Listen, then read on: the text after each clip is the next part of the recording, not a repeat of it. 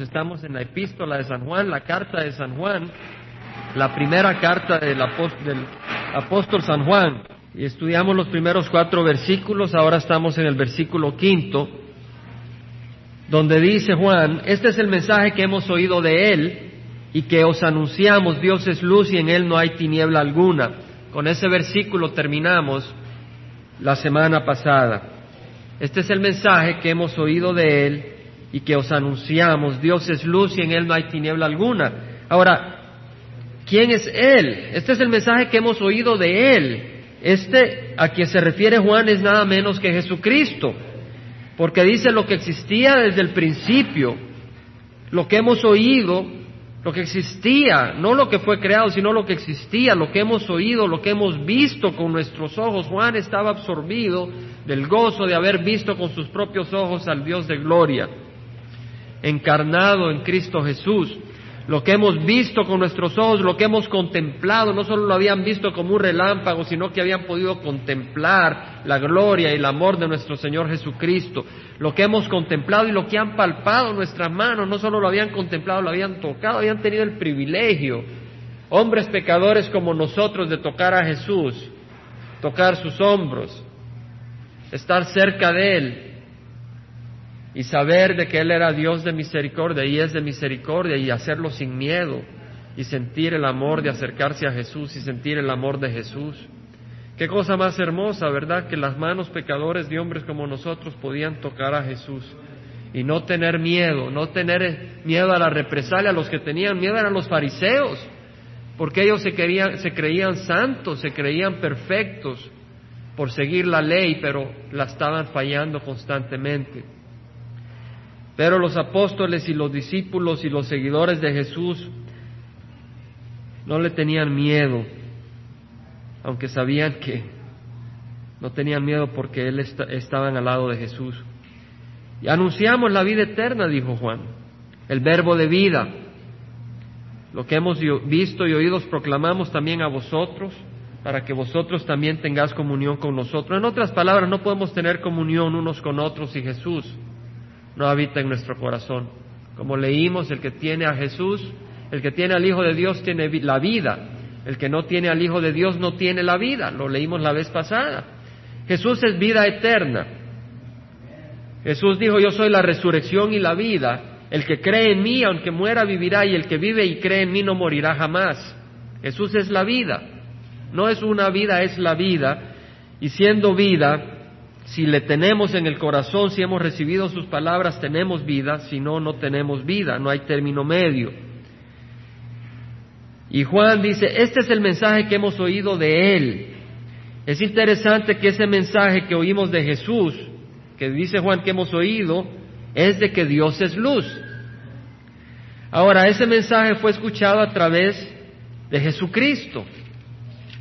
Ahora, el Señor en el pasado Habiendo hablado hace mucho tiempo, en muchas ocasiones, escribió el autor de Hebreos, Dios habiendo hablado hace mucho tiempo, en muchas ocasiones y de muchas maneras a los padres por los profetas, y a los padres no dice, no quiere decir aquí a los curas, quiere decir a los papás, a los padres, a nuestros ancestros.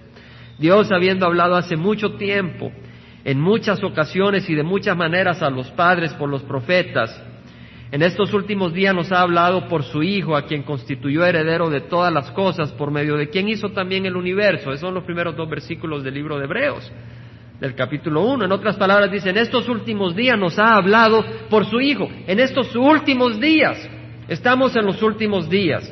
Ahora uno dice, bueno, el autor de Hebreos lo escribió en el primer siglo, ya pasaron mil novecientos años. ¿Por qué le llama los últimos días? Bueno, porque si vemos la historia de la humanidad, han habido etapas. Cuando vino el pecado al mundo, entró la desobediencia y el mundo se rebeló hasta que Dios dijo voy a acabar con la raza humana, porque el hombre se ha vuelto malo y la intención de su corazón y su mente solo es malo, maldad. Y mandó el diluvio y solo se salvaron ocho personas. Dios destruyó toda la tierra, toda la tierra estaba poblada y Dios la destruyó y solo ocho personas se salvaron. Es la primera etapa de la historia de nuestra tierra. Y de estas ocho personas, el número ocho representa nuevos comienzos. Empezó la raza humana de nuevo. Eso ocurrió allá por los años 2000. antes de Cristo, 2400 antes de Cristo fue cuando ocurrió el diluvio. Y luego vino Abraham allá por los años 2000 y Dios lo sacó para producir de él un pueblo que iba a él escoger, el pueblo escogido de Israel, a través del cual se iba a revelar al mundo. Y vino la ley a través de Moisés. Y Dios agarró a este pueblo, lo sacó de Egipto, lo llevó por el desierto a donde le dio la ley y lo llevó a Israel, a la tierra prometida. Y tenemos que Dios trató con el pueblo de Israel y lo usó como luz para, para el mundo. Pero cuando vino Jesucristo el Mesías, rechazaron al Mesías. Y ahora estamos en la época de gracia, donde Dios trata con el mundo gentil. Del año 2000 al año cero, al año 30 del tiempo de Cristo, Dios estaba tratando con el pueblo de Israel pero ahora trata con los gentiles sobre todo. Y este es el último tiempo. Este es, este es el, último tiempo donde Dios trata con, con la raza humana antes de venir, antes de lanzar su ira. Dice, en estos últimos días nos ha hablado por su Hijo. Es a través de Jesucristo que nos habla eh, Dios a su Hijo, a quien constituyó heredero. Ahora, interesante que dice Dios habiendo hablado hace mucho tiempo en muchas ocasiones y de muchas maneras. Dios había hablado no solo una vez, Dios habló muchas veces, muchas veces, dice, en muchas ocasiones y de muchas maneras, de muchas maneras habló Dios. Llegó a hablar hasta a través de una mula, ¿se acuerdan? En el libro de números. Habló de muchas maneras, habló a través de una zarza encendida a Moisés, habló a través de sueños a Samuel, de muchas maneras a los padres por los profetas. Ahora, los profetas no solo son las personas que ven el futuro, un profeta es una persona que declara la palabra de Dios. En otras palabras, si nosotros vemos en el libro de Hechos rápidamente para tener una, un conocimiento de estas cosas, en Hechos capítulo 15, en Hechos capítulo 15, versículo 30, dice que había, había ido Pablo con Bernabé a, a Jerusalén porque de Jerusalén habían venido unos judíos que le llamaban los judaizantes, que decían que había que ser circuncidado para ser salvo. Y Pablo y Bernabé se opusieron. Dijeron, no, no es así, basta con la fe. No es necesario circuncidarse. Y fueron, fueron de Antioquía, fueron a Jerusalén a tratar con los apóstoles y estar con ellos en un solo sentir y los apóstoles estaban de acuerdo, no, no tienen que circuncidarse, deje que los gentiles no se circunciden, está bien, con tal de que no hagan fornicación. Y llevaron una carta. Y cuando traían la carta dice aquí que ellos después de ser despedidos descendieron a Antioquía y reuniendo a la congregación entregaron la carta y cuando la leyeron se regocijaron por el consuelo que les impartía. Traían una carta que les decía, no, no, se tiene que circuncidar. Lo importante es su fe en Cristo Jesús. Y luego dices, Judas y Silas habían ido con ellos como representantes de la iglesia de Jerusalén para atestiguar de que era cierto, esa carta era de la iglesia de Jerusalén. Judas y Silas también profetas, fíjense lo que dice, Judas y Silas también profetas exhortaron y confortaron a los hermanos con un largo mensaje. Entendemos en el contexto, muchas palabras las entendemos a través del contexto en que están siendo usadas. Aquí están hablando de que la carta trajo consuelo, porque la carta había sido enviada por la iglesia de Jerusalén.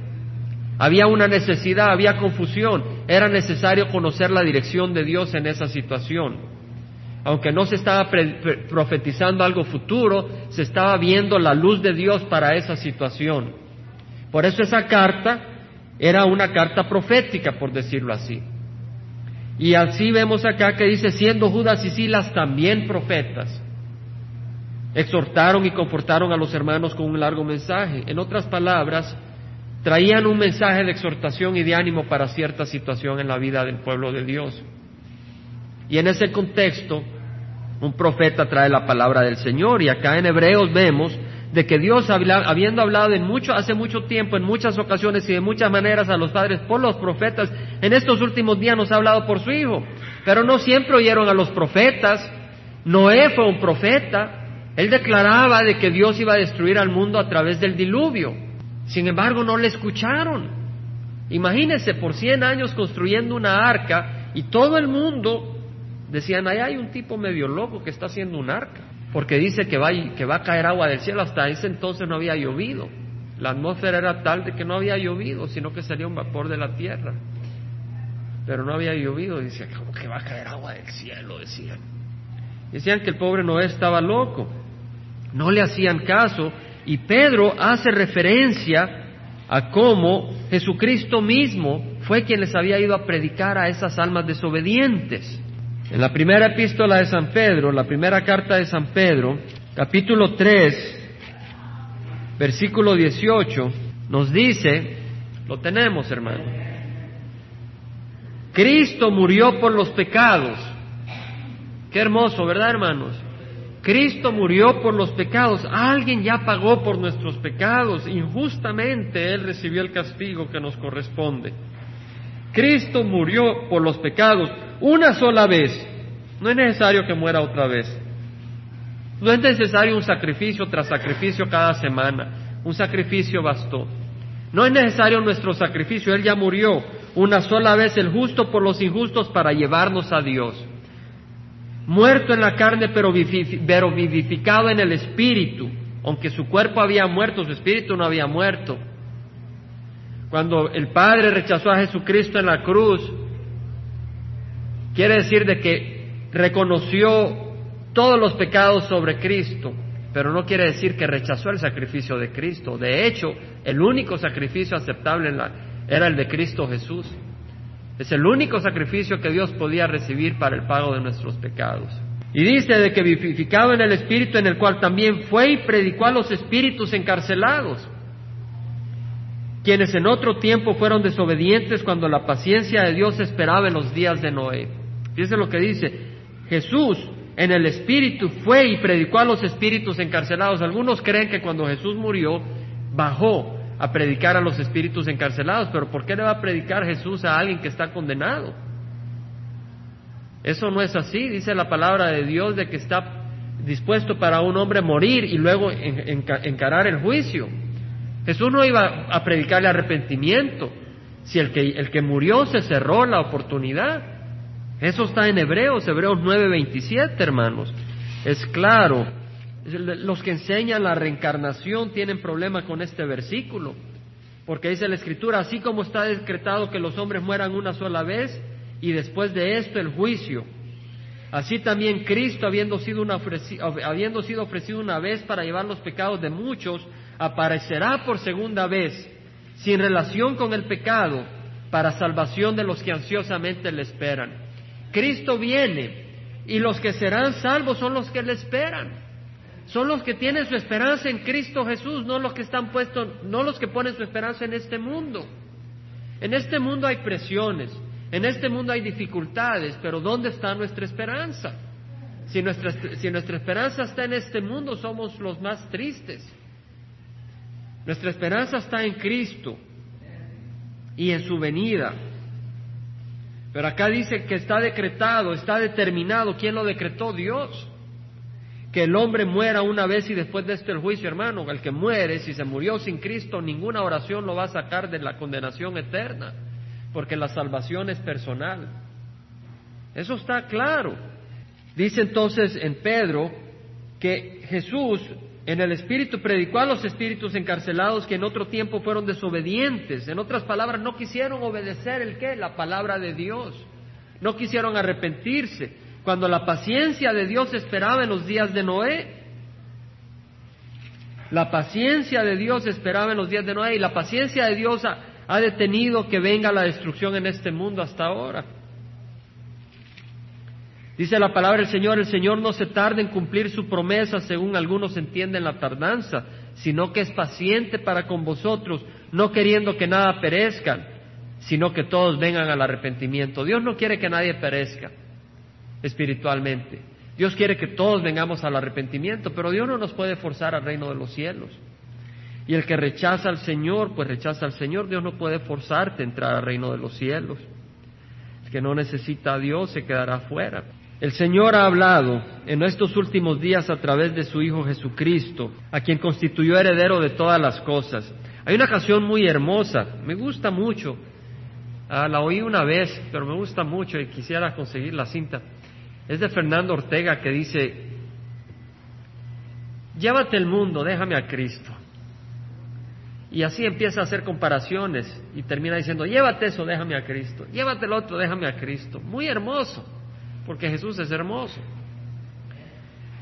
Pero lo que me llama la atención es de que teológicamente es incorrecta la canción, porque si tú tienes a Jesús, tienes a todo, porque Él es heredero de todo el universo. Y de hecho no nos interesa lo demás, pero la realidad es de que Jesús vendrá a reinar sobre la tierra y el universo le pertenecerá a Él, no a Satanás. Lo único que le, le pertenece a Satanás es el, infierno, el lago de fuego. Pero Dios nos ha dado todas las cosas a través de Cristo Jesús. Dice la palabra, hermanos, entonces en Primera de Juan, y este es el mensaje que hemos oído de Él, de Jesucristo, no de los científicos, no de tales religiones, sino de Jesucristo. Y aquí dice el mensaje que Dios es luz. Dios es luz en el Salmo, pero este mensaje no es nuevo, hermanos. En el Antiguo Testamento leemos que el salmista David dice, Jehová es mi luz y mi salvación. Jehová es mi luz. Dios es luz. Jehová es luz. El Salmo 27 dice eso, el Salmo 34 dice, busqué a Jehová y él me respondió y me libró de todos mis temores. Los que a él miraron fueron iluminados y sus rostros jamás serán avergonzados. Este es un versículo que tiene mucho significado en mi corazón. El Señor una vez me habló y, me lo memoricé en inglés y me lo trato de memorizar en español y no puedo, pero cuando me habló fue en este versículo en inglés. Dice, los que a Él miraron fueron iluminados.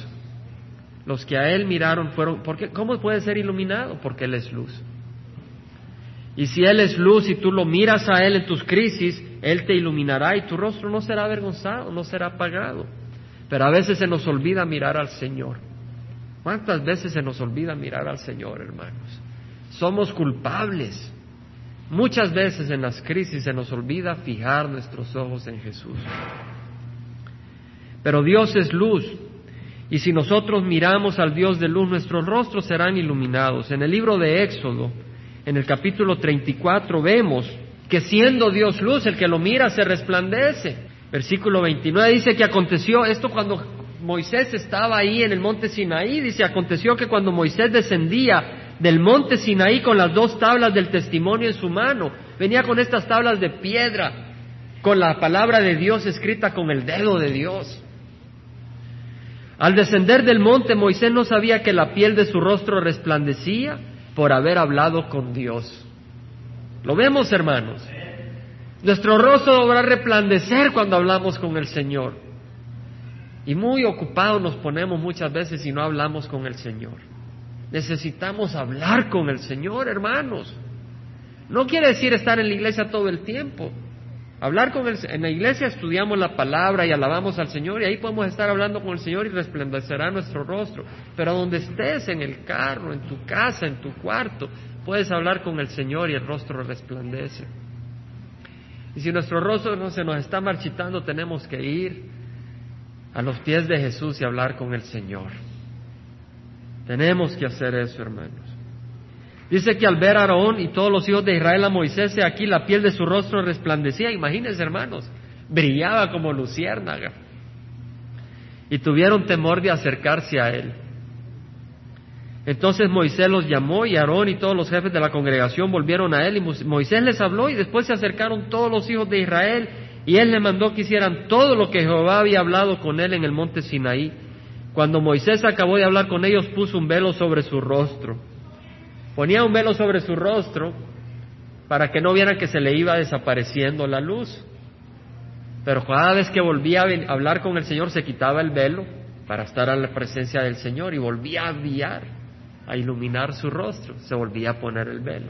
Pero vemos que Moisés brillaba. Hermanos, pero Pablo nos habla sobre que nosotros podemos brillar, aún más de lo que brillaba Moisés. Y está hablando en el, sentido espiritual. Pero no son mis palabras, está en Segunda de Corintios. Segunda de Corintios capítulo 3, hermanos, versículo 6.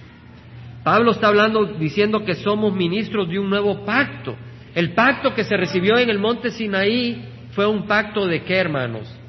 ¿De gracia o de ley? Fue un pacto de ley. La ley. Esta es la ley que tienen que cumplir. Esta es la ley por la que tienen que caminar. Por supuesto, de que es por fe. Pero era la ley de Dios. Dios dio su estándar. Cuando Dios dio su ley en el monte Sinaí, dijo, este es el estándar con el que debe de caminar el pueblo de Dios. ¿Y quién cumple la ley, hermanos? A la perfección no hay nadie que la haya cumplido excepto Cristo Jesús. Por eso dice el, Nuevo Testamento, la ley no nos salva, la ley nos condena. La ley es como un tutor que lo que hace es hacernos ver nuestra incapacidad de cumplir la ley y nos hace correr a los pies de Cristo. Por eso la Biblia dice que la ley es un tutor que nos lleva a Cristo Jesús donde clamamos, Señor, sálvame. Yo veo tu ley y la ley es buena. Vemos la ley, dice no mentas, no, no mentir, honrar a tu padre y a tu madre, no matar, no, no dar falsos testimonios, no calumniar, no adulterar. Todo eso es bueno. Pero sabemos de que el corazón del hombre es malvado. Y dice acá Pablo, nos hizo suficiente, nos hizo capaces como ministros de un nuevo pacto, no de la letra, sino del espíritu, porque la letra mata, pero el espíritu da vida. En otras palabras, la ley mata, hermanos. La ley nos acusa. Es el espíritu el que nos da vida. ¿Cómo recibiendo a Jesús? Y dice, si el ministerio de muerte grabado con letras en piedras, cuando Dios escribió su ley en las piedras, ese ministerio era un ministerio de muerte porque la ley muestra nuestra incapacidad de cumplirla. Dice, si el ministerio de muerte grabado con letras en piedra fue con gloria, de manera que Moisés brillaba, de tal manera que los hijos de Israel no podían fijar la vista en el rostro de Moisés por causa de la gloria de su rostro que se desvanecía, ¿cómo no será aún con más gloria el ministerio del Espíritu?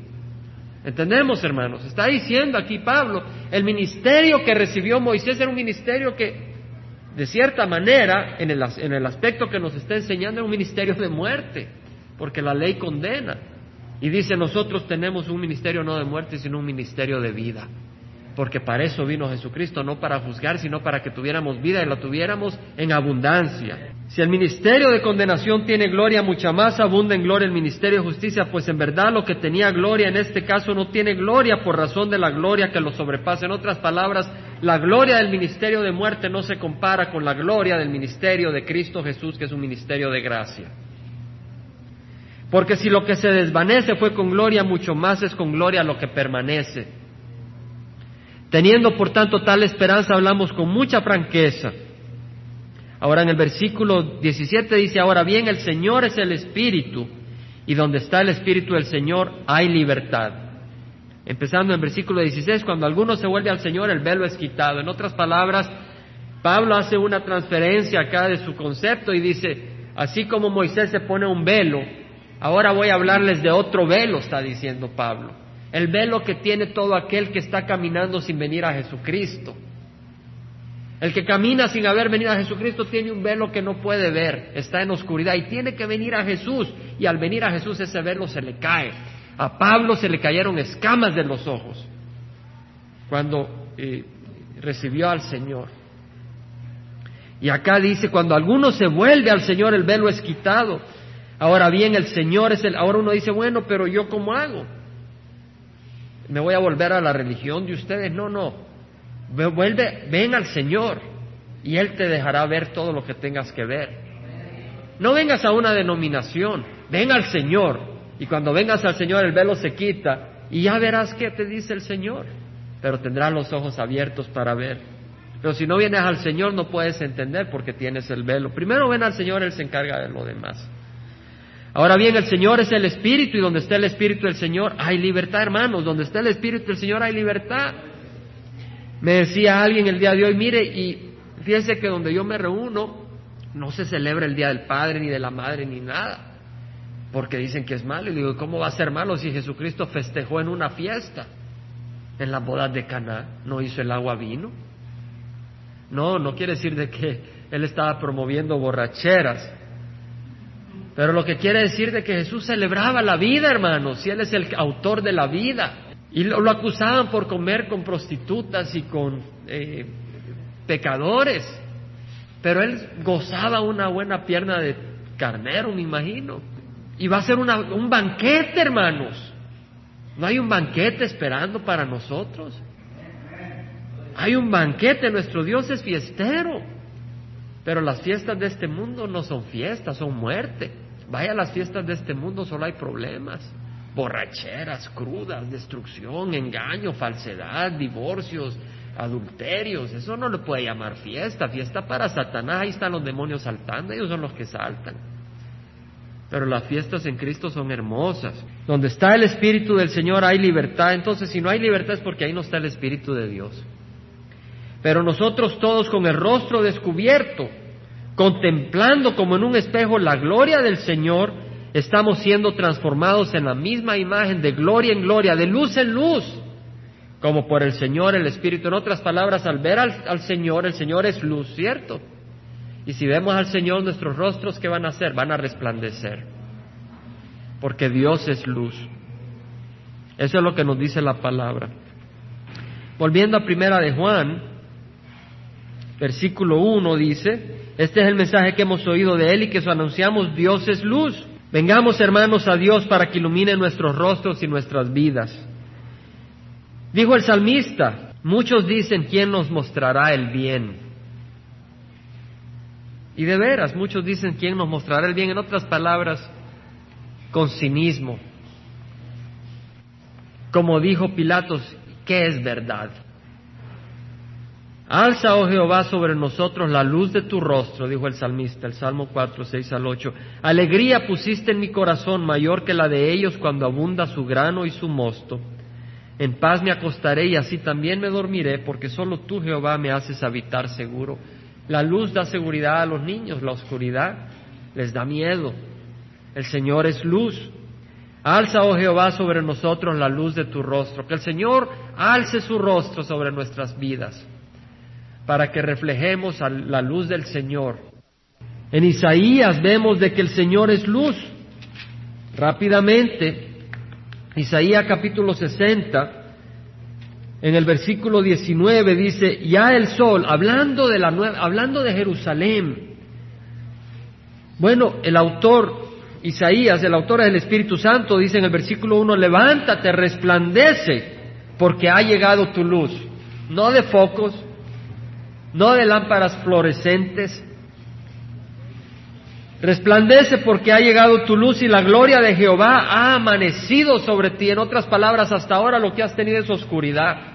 Aunque tengas luces de neón, de esto y del otro, lo que hay en ti es oscuridad. Pero habla de un día futuro, dice, porque he aquí las tinieblas cubrirán la tierra y densa oscuridad los pueblos, pero sobre ti amanecerá Jehová y sobre ti aparecerá su gloria y esa gloria es Cristo Jesús y acudirán las naciones a tu luz y los reyes al resplandor de tu amanecer. En el versículo 19 dice, ya el sol no será para ti luz de día, ni el resplandor de la luna te alumbrará, sino que tendrás a Jehová por luz eterna y a tu Dios por gloria.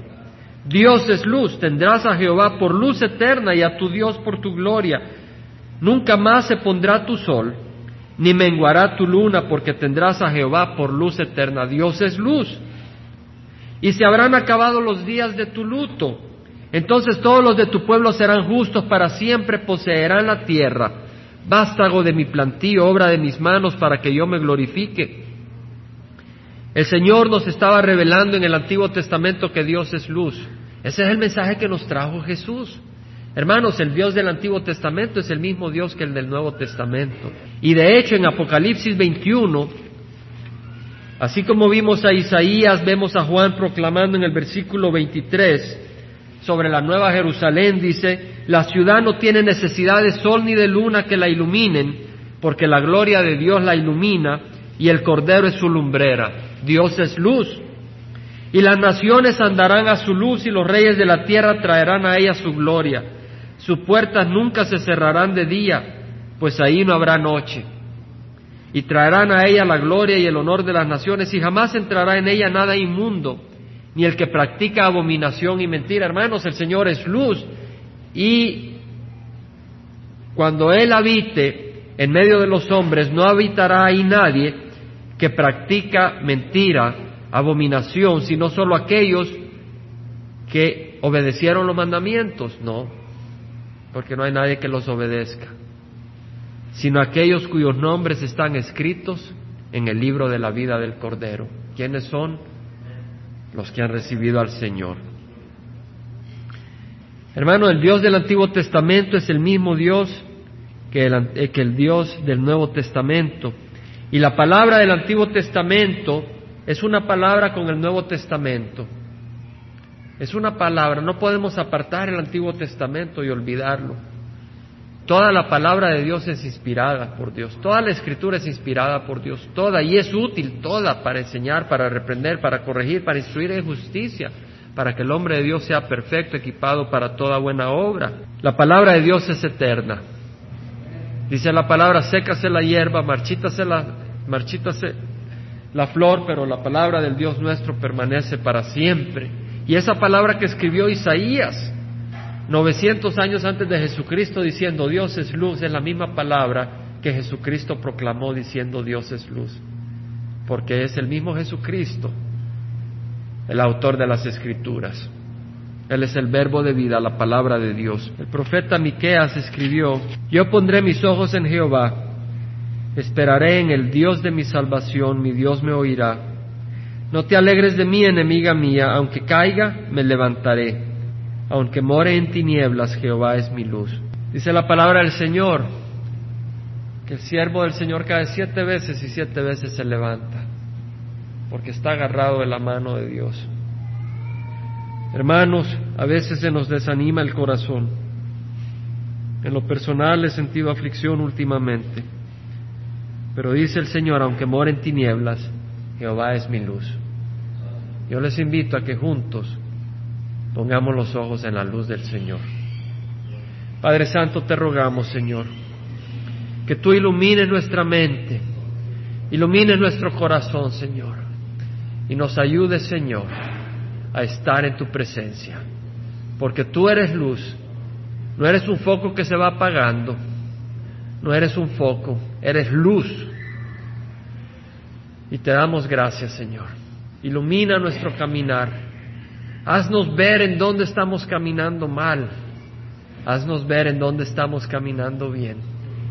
Señor, llénanos de luz y que demos la gloria a tu nombre. Y gracias te damos, porque aunque moremos en tinieblas, Jehová es nuestra luz. Y moramos en tinieblas, este mundo es un mundo de oscuridad pero no estamos en las tinieblas, estamos en la luz de Cristo. Deje que el Señor refresque tu corazón. Necesitas la fuerza del Señor. Necesitas la luz del Señor, la fortaleza del Señor, el ánimo del Señor. Padre, tu palabra dice que el Hijo de Dios se manifestó con este propósito para destruir las obras de Satanás. Padre Santo, tu palabra dice que todo lo podemos con Cristo, que nos fortalece. Padre, hemos sido limpiados por tu sangre. Te hemos pedido perdón por nuestros pecados, Señor. Y ahora, Señor, empezamos un día nuevo, Señor. Empezamos un nuevo caminar cada día, Señor. Porque sabemos que el Hijo de Dios se manifestó con este propósito para destruir las obras de Satanás y envió tu Santo Espíritu, Señor, para poder caminar en victoria. Así que, Señor, ponemos nuestra fe en ti y confiamos en ti. En nombre de Cristo Jesús. Padre, la bendición del Padre, del Hijo y del Espíritu Santo caiga sobre cada uno de mis hermanos, sus hogares, y bendiga y guíe y dirija con su amor, con su paz y con su luz estos días, hasta el día en que tú vengas por nosotros. En nombre de Cristo Jesús. Amén.